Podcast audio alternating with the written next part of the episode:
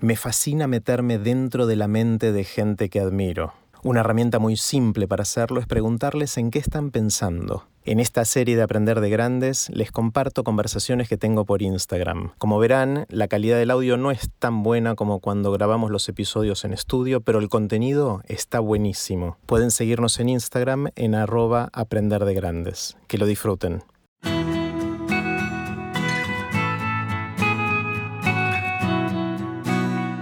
Antes de dejarlos con la conversación de hoy, les cuento que empezó el seminario Vivan las Ideas que doy en el Instituto Baikal. El objetivo es desarrollar e incorporar ideas y disfrutar más de la vida. Es online todos los sábados de 11 a 12 y media hora de la Argentina y pueden empezar cuando quieran y participar desde cualquier lugar del mundo. Para más información e inscripción, los espero en aprenderdegrandes.com barra Vivan las Ideas.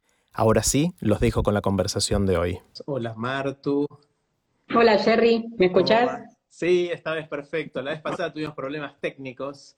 Sí, tuve que cambiar de celu. ¿Cómo? Cambié de celular, son los aprendizajes de la pandemia. Mira, y yo dejé de usar el auricular. Mi auricular me jugó malas pasadas que por momentos se escucha, por momentos no, eh, que no termino de entender por qué. Eh, bueno, ahí se está uniendo un montón de gente eh, de a poco. ¿Cómo estás, Martu? Muy bien, acá domingueando, eh, trabajando un poquito, eh, sobre mesa tardía, eh, un poco de todo.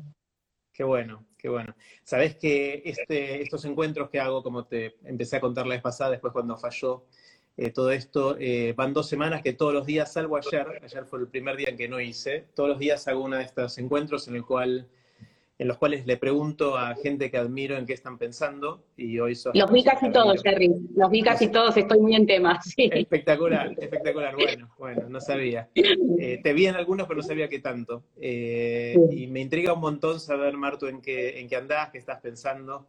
Contame. Bueno, em, estoy tratando de llevar la ansiedad. Realmente me está haciendo difícil y ya no puedo pensar en la cuarentena como una unidad única sino que te la dividiría en semanas. Eh, y creo que las primeras semanas fueron de shock, de bloqueo, eh, y después tuvo que venir una resiliencia necesaria para seguir adelante, eh, ya sea con proyectos, con planes familiares. tengo familiares muy cercanos enfermos y eso se lleva el, 80% de mi energía y de mi foco. Entonces todo el resto es un gran esfuerzo esto de, decir, bueno, nos tenemos que adaptar, repensarle el trabajo de manera digital. Me siento muy afortunada por tener esta posibilidad de seguir laburando en casa. Eh, sé que lo soy, eh, que no somos muchos los que estamos pudiendo tener esta oportunidad, pero que tiene un desgaste cognitivo, Jerry, gigante, lo tiene. Eh, cada curso, cada, cada cosa que voy adaptando, me, me, me drena, me drena, termino de cama fuerte, Así que está haciendo un gran esfuerzo. Em, y al mismo tiempo, eh, muchas cosas recuperadas que del 2019 no pude tener, porque básicamente me la pasé afuera de mi casa y arriba de un avión. Y este año estoy pudiendo retomar eh, y valoro profundamente. Eh, y me doy cuenta todos los días también de esa fortuna de, de poder recuperar esos espacios que anhelé mucho en el 2019 y el 2018, te diría, y que este año la vida más o menos me dijo, bueno, había que frenar. Eh, así que en eso, mm, es un gran eh, remolino. Sí, sí, estamos todos en ese, en ese remolino, en ese huracán que nos está atravesando, en ese tsunami. Cuando em, dijiste, mencionaste al pasar que tenés parientes que están enfermos, enfermos de coronavirus o de otra cosa. No, no, no. Eh, apenas empezaba la pandemia, al marido de mi mamá lo tenían que operar de, una, de un cáncer, algo muy complejo, y nos agarró la pandemia dentro de un hospital. Fueron las primeras semanas eh, sumamente dramáticas, eh, y ahora él está haciendo su cuarentena con sus hijos, y hace más de 60 días que no ve a mi mamá. Entonces es muy tremenda la, la, la ansiedad que me genera eso, ¿no? Cómo acompañarla a ella, eh, cómo estar cerca, pero cuidándola, o sea, no tan cerca. Y creo que es lo que nos pasa a todos los que tenemos padres todavía, o algunos de nuestros padres vivos, eh, decir cuánto te cuido, cuánto estoy, cuánto no estoy. eh, no sé, esta semana buscaba mm, aplicaciones para que aprenda un idioma, viste, darle cosas para que nos sienta más cerca. Así que bueno, nada, la vida y en el medio de la vida una pandemia. Me, gustó esto que dijiste de, tratar de ponerte al día con cosas que hubieses querido hacer en los años pasados, pero que no pudiste, pues estabas subida a un avión. Eh, me intriga mucho saber qué son esas cosas en las que quieras y puedas contar. Sí, obvio. Hice la cuenta, Jerry, y para esta altura del 2020 eh, me hubiese tomado a, hoy mayo 19 aviones desde, eh, desde febrero, entre los que me iba a tomar en Argentina y afuera. Tenía lindas coberturas afuera. Bueno, nada, eh, tenía un, primer cuatrimestre bastante agitado. Así venía todo el 2019 realmente. Lo que recuperé en casa fue cocinar, que me parece que acá me vas a entender porque vi que estás haciéndolo fuerte, eh, es algo que a mí me, da mucho placer, mucho placer y hago muy poco. Y me saqué todas las ganas esta cuarentena. Empecé con unos buñuelos de acelga y los fui perfeccionando hasta que hice una preciosura. Em, el hecho de volver a mirar mi casa y poder ponerle plantas y poder habitarla, em, el hecho de dormir más, eh, a mí dormir es otra de mis cuentas pendientes y me, da mucho placer y sé que tiene que ver con el bienestar. Y por otra parte, ocuparme de la salud de una manera media obligada. Eh, por ejemplo, con, el dentista me tuve que hacer varias cosas y todo eso lo fui em, dejando para otro momento porque el trabajo apremiaba, ¿no? Y no tenía tres días para poder estar con la boca inflamada como estoy hoy porque me operé hace dos días. Entonces, no encontraba ese tiempo y me parece que esto también es un golpe fuerte a quién te pensás que sos, o sea, quién te pensás que sos que no podés frenar, atender lo más importante, qué tenés que dar una charla, qué tenés que tomarte un avión, no te puedes tomar una semana para cuidarte. Y me conmueve profundamente, me, para mí ha sido un aprendizaje tremendo y las tres veces que salí en estos 50 días fueron para atender mi salud. Eh, y eso tiene que ser un aprendizaje, o sea, tiene que ser un aprendizaje para después porque no puede ser, no puede ser. Hay, hay, una cosa que mm, por alguna razón, alguna falla creo, o algún sesgo que tenemos en nuestra mente, tendemos a darle más bola a la salud de la gente que nos rodea que a nosotros mismos. Tenemos, eh, tendemos a darle más bola a la salud del auto que a la de nuestro cuerpo.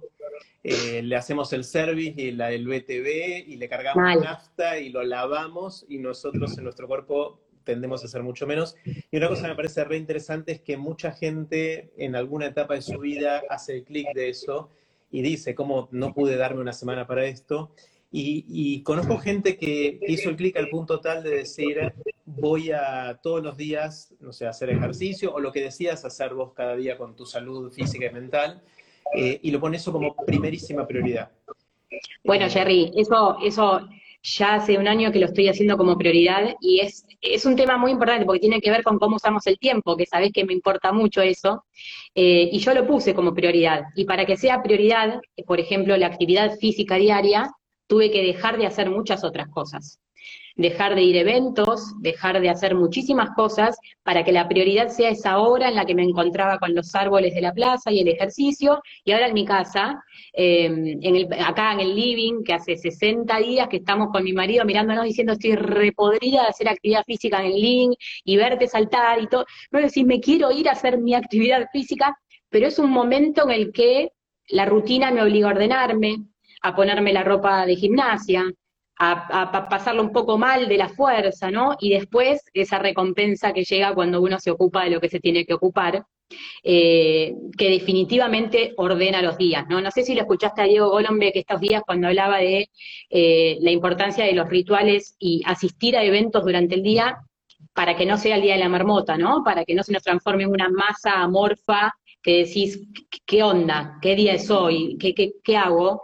Entonces el tema de los rituales y los eventos nos cuesta a veces, ahora poner está mi marido y el nene en el patio entrenando, lo sacamos de la play eh, a los gritos, no quiere salir, pero una vez que hace, está feliz de haberlo hecho.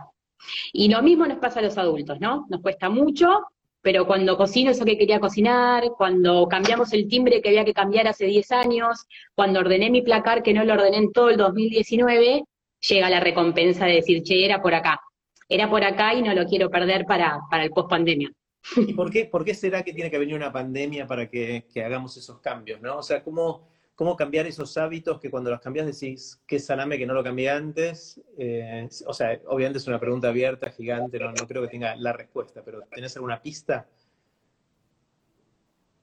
Mm, yo creo que todo el camino transitado para llegar acá lo valió también. Creo que ha sido un aprendizaje y lo que yo en el 2019 era consciente de lo que me estaba perdiendo y lo que estaba dejando, pero me resultó seguramente más atractivo lo otro. Mm. Eh, habré sentido que era la oportunidad, que era el momento. Lo que pasa que los, los que tenemos la fortuna de trabajar y hacer lo que nos gusta, como vos y yo, viste que se desdibujan un poco los bordes. No es exactamente fácil decir que no. Y eso que digo que no fuerte, ¿eh? digo que no mucho más de lo que decía hace dos años. Mm. Pero al mismo tiempo me resultan muchas cosas muy atractivas. Y encima el campo que yo estudio es tremendo, porque todos los días hay algo interesante, nuevo para contar y para ver. Hace 20 minutos antes de hablar con vos estaba leyendo Twitter para buscar ideas de, para las columnas que tengo que escribir y entregar el martes y ya encontré tres cosas que me, que me gustan. Entonces, cada vez que abro una red, cada vez que leo una charla, cada vez que veo un artículo, digo, ay, esto lo, lo quiero, lo quiero contar en mi curso, lo quiero preparar. Eh, es un campo muy atractivo el de la innovación, y más en tiempos de pandemia, que es una locura la cantidad de resiliencia y de ideas que, brotan de los profesionales, de las personas, de las empresas. Eh, hay mucho, mucho muy rico. Entonces, me parece que el desafío es frenar.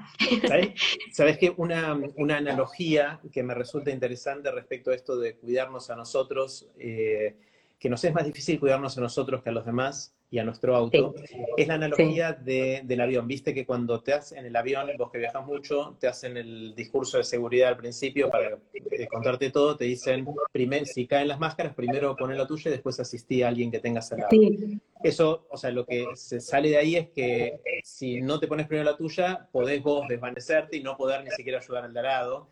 Y desde el punto de vista de la salud física, lo que decíamos antes, es muy difícil ayudar a otros si uno no está bien uno mismo, ¿no?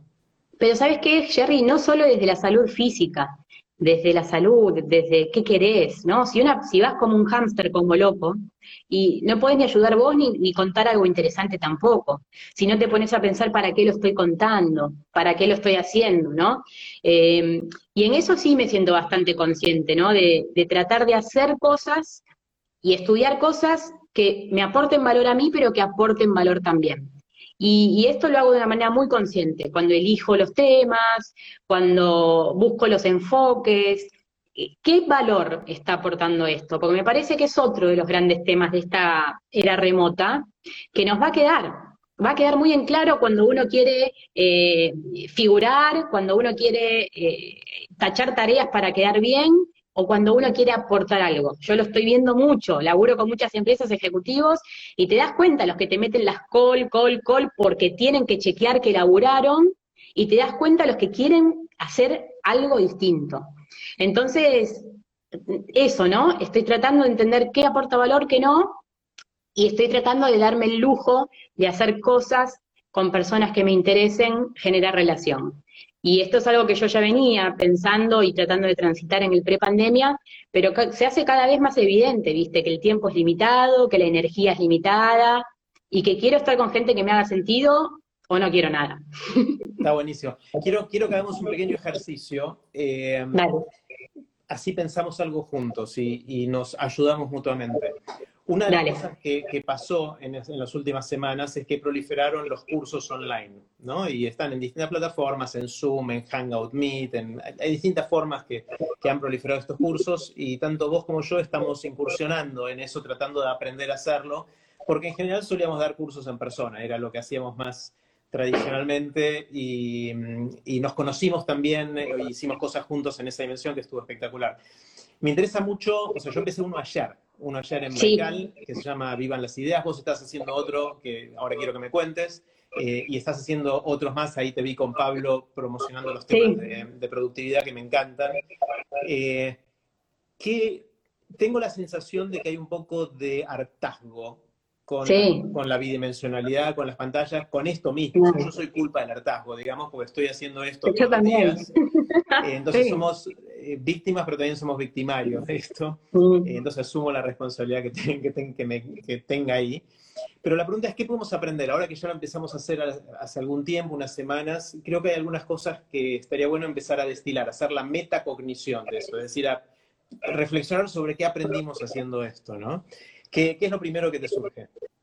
Bueno, vengo pensando este tema, Jerry, porque la primera clase que di de actitud innovadora, que es el curso que, del Baikal, eh, me frustró profundamente. Me sentí en un soliloquio, eh, una loca hablándole a una pantalla. Sabía que del otro lado había un montón de gente y me costó mucho generar interacción. Eh, ni bien terminó el curso, que terminé drenada y con dolor de cabeza, dije, yo necesito que podamos interactuar de alguna manera. Y entonces pensé actividades que nos acerquen. Eh, le pedía a los asistentes que me cuenten eh, cómo habían innovado durante la pandemia, eh, ¿no? en qué innovaste, qué cambiaste, qué pudiste unir. Y lo que hice fue empezar la segunda clase dándole voz a ellos y con cada uno que me fue contando cómo innovó, abríamos la cámara, el micrófono y se presentaba con todo el resto, contaba cómo había innovado y generó una conexión hermosa, porque la gente a través del chat empezaba, ay, lo que estás contando, Gloria, te felicito, me emociona, qué bien. Entonces ahí, con ese pequeño hack, logramos que ya no sea yo como una loca hablando y generar un poquito de comunidad. Esa fue una idea, ponele.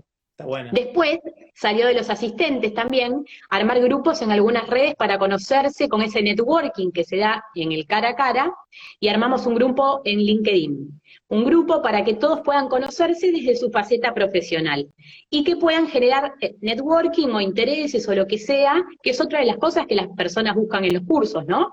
Eh, y esa fue otra de las herramientas que estamos usando. Armamos un grupo de WhatsApp para alimentar ideas donde cada uno eh, lo usamos de una manera solo para, para contar innovación, el que se cruza con una innovación la tira y la comparte, y esas son algunas de las herramientas. Igual creo que le falta, ¿no? Eh, yo la interacción y la conexión y reírme y mirarlos a los ojos me falta, y es doloroso, ¿eh? Es un tema.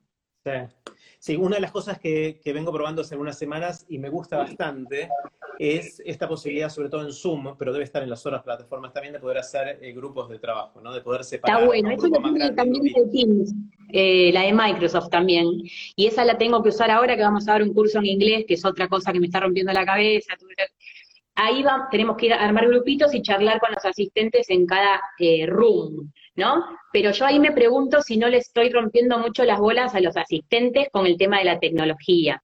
Y como por ejemplo en actitud innovadora hay muchas personas de rangos de edad y de procedencias y de intereses, bueno, le traté de ir por lo mínimo para luego ir incrementando. Eh, ojo, que no sé cómo es en, eh, la, plataforma de Microsoft, eh, Teams, en Zoom es re fácil y de hecho ayer lo hice y en, en Viva las Ideas hay gente de 20 y pico y hay gente de, 80, de 90 y pico. Ah. Eh, hay, bueno, está Alberto de 95, pero después está, hay, varios de 80 y pico. Eh, y estaban todos fascinados y estaban buenísimos. De hecho, hay, acá hay algunos alguno de los que están escuchando que estuvieron ayer eh, Qué bueno. No sé si alguien de los que estuvo ayer se puede decir si funcionaron o no los grupos. Ahí te veo a Fabi, por ejemplo. Buena idea entonces lo de los grupos. Lo voy, lo voy. Te digo, te digo cómo me funciona a mí. Hasta ahora lo hice también en, otros encuentros antes del de, ayer. Y es uno de los problemas que tiene cuando tenés un grupo grande. Ayer éramos 125, éramos sí, locura. 120. Y eh, el problema es que la gente no solo quiere escuchar, sino ser escuchada. Y cuando tenés 125, por más que le des la voz a algunos, en una hora y media de, clase no pueden hablar todos. Entonces, si haces grupos de 8 o 10 personas con alguna consigna que sea obviamente súper relevante y alineada con lo que querés lograr en la clase, y les das 15 minutos para que vayan al grupo, la hagan, y después una persona del grupo es el portavoz para reportar entre todos.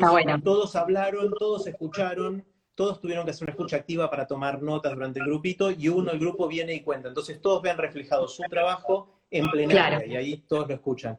Eso me, parece que funciona. Ahora, si lo hacemos siempre todas las veces, por ahí desgasta, pero en una vez funciona bárbaro. No, me parece una gran idea lo de los grupos.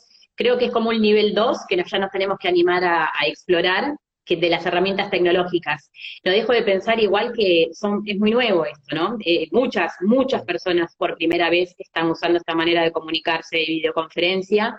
Eh, hoy charlaba para, para, una nota de hoy eh, con un especialista que me decía, no sé si tendremos que ir a avatares, a realidades mixtas, no sé a dónde irá todo esto. Aparte teniendo en el panorama de mediano plazo que los viajes laborales eh, son una de las cosas que no van a recuperarse o que van a cambiar de una manera drástica por lo que se está diciendo. Entonces, estas interacciones nos van a tener que acercar de alguna manera. Yo, por ejemplo, ahora para poder mirarte a vos y, y tratar de conectar, estoy mirando a la cámara y no te puedo mirar a la cara.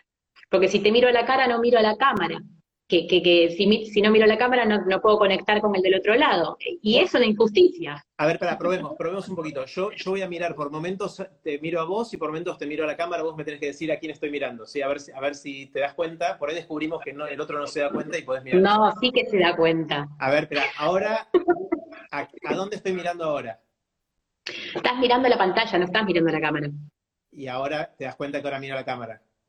Claro. Sí. Mirá, a ver, hacelo vos yo te estuve hablando casi todo el tiempo mirando a la cámara, ahora estoy mirando a la cámara. Y tendrías que tener la percepción de que te estoy mirando a los ojos.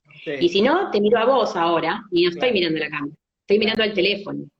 Y eso es una incomodidad, Jerry, que nos está generando más ansiedad a las personas. A mí no me gusta verme en cámara y a la mayoría no les gusta y sabés que te están mirando, y te están mirando cómo estás vestido, y cómo tenés el pelo, y cómo tenés la uña, y cómo está el libro, y todo eso está generando una ansiedad que hace que las personas terminen las, charlas estas drenadas. Entonces creo que ahí tenemos todavía para mejorar. Tenemos que buscar estrategias, las herramientas tienen que buscar estrategias y minimizar los videos. Me parece que hay un exceso de uso, como había un exceso de reuniones al pedo, hay un exceso de reuniones online al pedo. Esto no me cabe en dudas eh, y creo que tenemos que, en lo remoto ir mucho más a lo asincrónico, al mail, a un documento compartido en Drive y esto guardarlo para este tipo de cosas, donde vamos a generar relación, nos vamos a encontrar, donde aporte, donde aporte, porque si no, estamos todos en call todo el día y me parece que todavía no, no sabemos cómo domarlo, ¿no? Pero es muy nuevo, es normal. Che, Martu, me mataste con esto, ¿eh? Ahora estoy consciente de dónde miro y, eh, no, es súper bueno tu punto, porque, o sea, yo quiero, cuando vos me estás hablando a mí, hasta me parece una falta de respeto no mirarte a los ojos, pero vos no sentís que te estoy mirando a los ojos, con lo cual sentís la falta de respeto que yo estoy, tratando de evitar. No siento falta de respeto, pero lo que pasa es esto, es una cagada, hay que mirar no la cámara. No es solo falta de respeto, es también que yo quiero ver tu body language.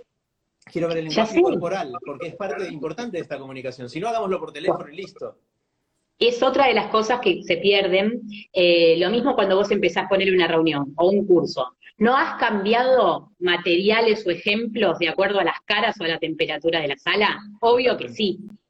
La cantidad de veces que me tocó dar una charla y me di a la conferencia y dije, no, acá no voy a meter un chiste de cuando era chiquita, o acá voy a meter un chiste de cuando entrevisté a Reed Hastings, porque les ves la cara y sabés por dónde quieren que vayas. Y acá no. Entonces es todo un desafío. Eh, creo que tenemos que buscar otras herramientas, encuestas, preguntas, saber qué quiere más de nosotros nuestras, las personas que están con nosotros para tratar de, realmente satisfacer lo, que vienen a buscar. Eh, pero no tengo una solución, pero el que lo estoy pensando, lo estoy pensando.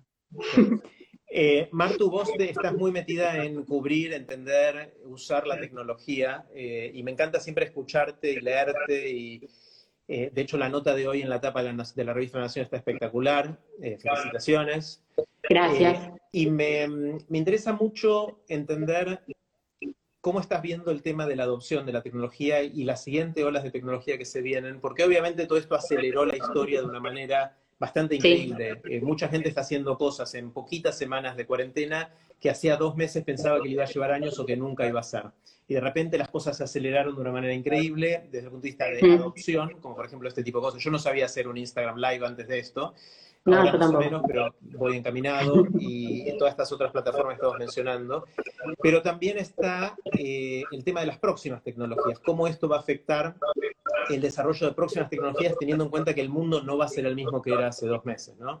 ¿Qué, tenés el pulso en qué está pasando con todo esto? ¿Qué, ¿Cuál es tu opinión?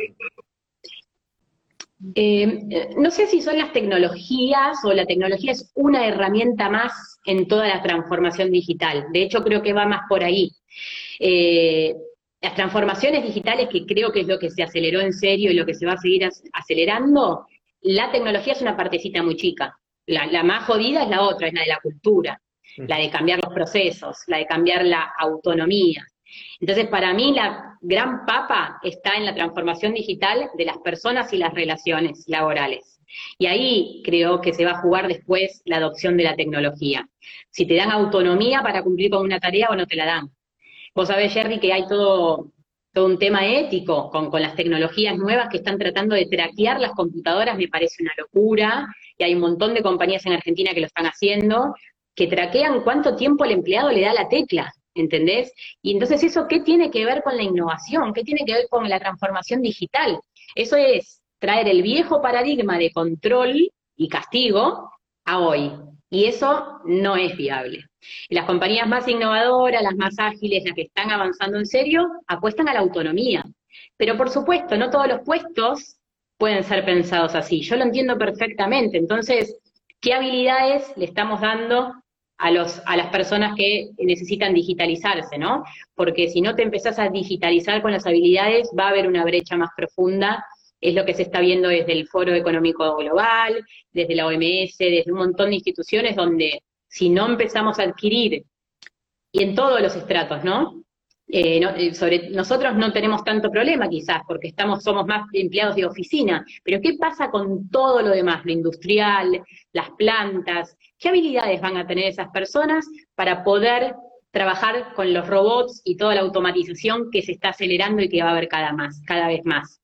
Entonces, no sé, eh, yo creo que viene un gran desafío que va a generar inequidad y que va a generar opciones y, ventajas, va a haber de todo. Pero me preocupa eh, muchas empresas que, no, están invirtiendo en las habilidades nuevas de, su gente y que están tratando de, de gestionar con, con, una idea del pasado metiéndole tecnología.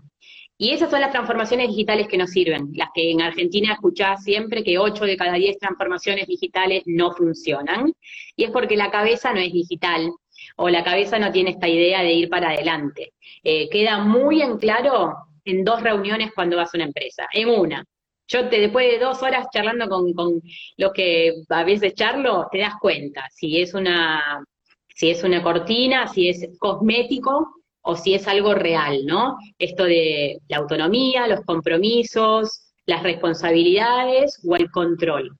Y para mí ahí se juega la, cosa mucho más que la tecnología en sí.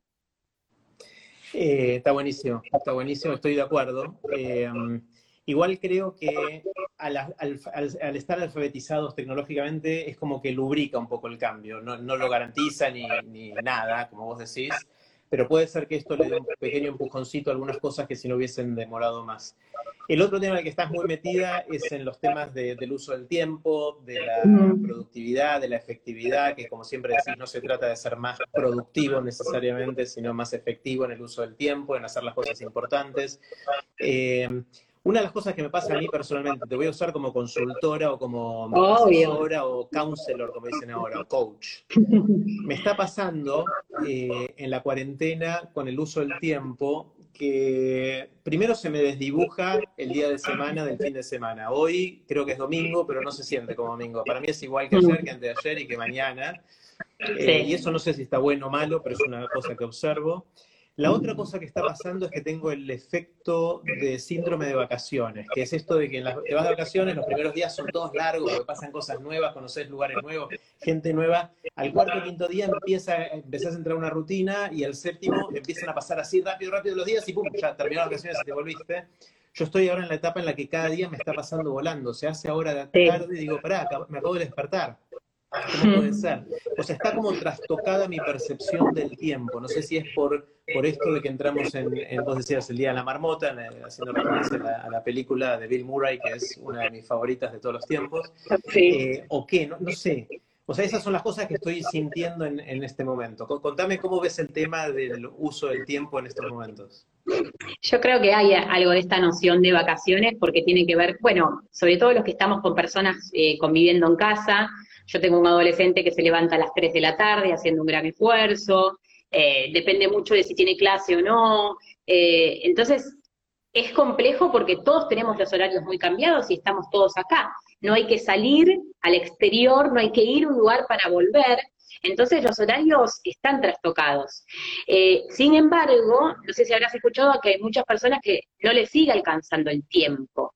Entonces yo vuelvo a la pregunta primaria de, cuando nos pusimos a investigar para el libro, que es, ¿es el tiempo o es la gestión de la energía, las priorizaciones y el foco? Que a mí no me caben dudas que son esas tres variables las que eh, tenemos que aprender a domar, ¿no? ¿Cómo hago para focalizar? Vos no podés pensar en esta era remota en un eh, trabajo de 40 horas como, como la mayoría que las piensa en la oficina, porque en casa necesitamos más foco, pero más corto. ¿Quién puede en su casa laburar ocho horas en, eh, por día? Es mentira. Eh, para mí pensar, eso, no para mí, toda la gente con la que estoy conversando, por ejemplo, Eduardo Levi Yeyati, el economista, me decía, no podés traspolar las 40 horas laborales de oficina en tu casa, porque eso no es posible, no, no tiene que ver con lo que pasa en una casa, con la atención a los chicos, con la atención al timbre, al perro, a la cocina, a la comida, al lavarropas. Entonces, ¿cómo hacemos? Bueno, acá me parece que el foco es un gran aliado. Al foco y los acuerdos, los acuerdos intra casa y con el laburo. Mi acuerdo dice que yo voy a tener este laburo hecho para las 3 de la tarde, no me vuelvas a preguntar, yo veo cómo lo administro. Eh, y después en casa, ¿no? Yo ahora para poder hacer esto tuve que pedirles a todos que apaguen todos los wifi y las cosas, un poquito nos peleamos, a veces no, a veces lo entienden, a veces no, yo a veces lo entiendo. El otro día estábamos los tres, yo estaba con un vivo, mi marido dando clases en la universidad y mi hijo asistiendo a fútbol, los tres conectados. ¿Cuál es prioridad? Las tres. Entonces, bueno, hay nuevos acuerdos que lograr. El tiempo es el mismo, pero tenemos que domar un poquito nuestra energía. Cuando, cuando tengo más energía, cuando no. Ejercitar el foco, son todas cosas que se pueden ejercitar. Y bueno, y la priorización. Todo no puede ser prioridad. Este domingo para mí prioridad fue visitar a mi mamá y llevarle sus cosas, eh, preparar esto, preparar una entrevista, compartir algo al sol. Mañana lunes tengo otras. Eh, si no te armás un esquema de prioridades, el día se puede tornar complicado y te puede frenar realmente, que muchas veces nos pasa, ¿no? Em, pero no es el tiempo, es la gestión de las horas, de los minutos, eh, y creo que ahora queda más claro que nunca, porque no tenemos las horas de transbordo, no tenemos la pérdida de tiempo en las reuniones presenciales y todo eso, igual hay una sensación rara. Entonces, bueno, eh, hay que ver cuál es lo que mejor le resulta a cada uno. Pasa que no es fácil, no es nada fácil, es una decisión diaria, me parece. Hay, días que me sale y hay días que no me sale. Marto, hay varios que preguntan cuáles son los cursos que estás dando o que vas a dar. ¿Querés contarnos? Eh, cursos de manejo de tiempo damos todo el tiempo y los damos muchas veces de manera en las empresas, cuando nos piden. Eh, lo que estamos haciendo es hacer foco en trabajo remoto y dar todas las herramientas que tenemos para el trabajo remoto, pensar su filosofía, su tecnología, el home office, más todos los temas relacionados al manejo de tiempo. Eh, eso les damos en empresas, justo esta semana dimos uno en el Baikal abierto para que se anoten todos los que querían, estuvo buenísimo, había gente de Austria, esas cosas que pasan raras en los cursos. Eh, y después estoy dando uno en Instituto Baikal sobre innovación aplicada, eh, me tuve que adaptar porque lo había pensado todo como una experiencia, seguramente como te pasó a vos, todo el verano laburándolo para hacer experiencias, tocar, hacer. Me sentí muy frustrada las primeras semanas y luego lo adapté y estamos online y ese ya está ongoing y termina en un par de semanas. Eh, por ahora estamos con eso y nos lleva un montón de tiempo, sobre todo los de, tiempo, que, hay muchas empresas que lo estamos dando, adaptando al asincrónico, grabando videos en casa, mandándolos en inglés, en castellano. Eh, así que en eso, Jerry. Está buenísimo, está buenísimo. Eh, acá hay varios que están haciendo el curso que yo estoy dando, que empezó ayer, que se llama Vivan las Ideas, también en el Instituto Baikal. Si quieren pueden ver en arroba Garbulski, en mi usuario, ahí está la información si les interesa. Eh, ahí, de hecho, ahí está Adolfo saludando, eh, que, es parte de ese, curso. Eh, ¿Qué más? ¿En, qué, más andas, Marto? ¿Estás leyendo algo? Bueno, siempre estoy leyendo cosas relativas a, preparar los cursos, entonces leo mucho de innovación.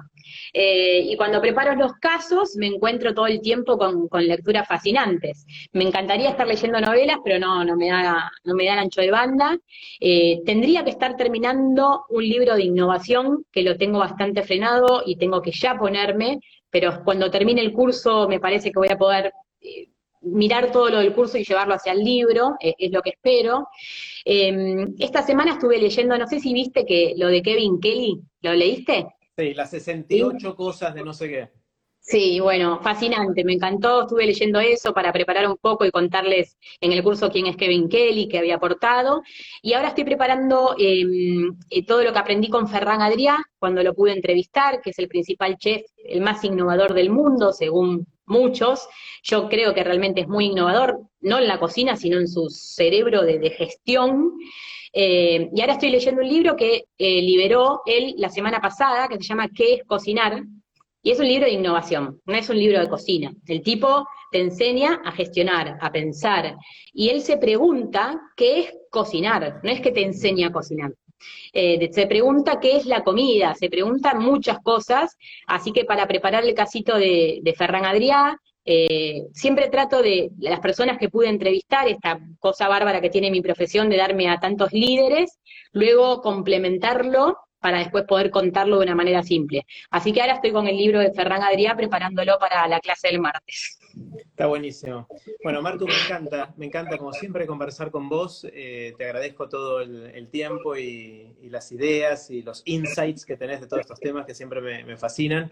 Seguro que nos vamos a cruzar, ojalá en persona pronto, pero si no, en alguno de estos lugares en los próximos días y a todos los que están acá escuchando, gracias por, por estar. Eh, mañana, lunes, voy a hacer a la tarde, no me acuerdo la hora, pero lo voy a postear, una conversación así con Alejo Cantón. Alejo es uno de los que viene liderando el movimiento de Sistema B en la Argentina y en la ah, región. Eh, y hacen cosas espectaculares para tratar de ver cómo la fuerza del mundo de los negocios puede ayudarnos a mejorar el mundo. De hecho, otro tema, es culpable de lo que nos está pasando, ver cómo revertirla, ¿no? Es otro tema que me, me súper interesa y me parece que muchos empresarios que la están viendo va por ahí. Eh, el año pasado visité eh, una de las empresas que se llama Salesforce, que lo tiene a Mark Benioff, que es un libro que también te recomiendo, que se llama Trail, Trail Blazers, Trail Blazers, Trail Blazers, donde el tipo cuenta cómo gestionan, tienen una mirada muy B, como quizás el CEO de Patagonia a nivel global, que son los dos que se me ocurren, que están hablando de postcapitalismo, que es otra de las que no va a ser opción, me parece, para el pospandemia. Y eso está quedando muy también a la vista. Eh, ¿Quiénes están dispuestos a seguir adelante poniendo a los empleados al frente, eh, ganando menos cuando haya que ganar, cuidando al planeta? Y eso es puramente también innovación.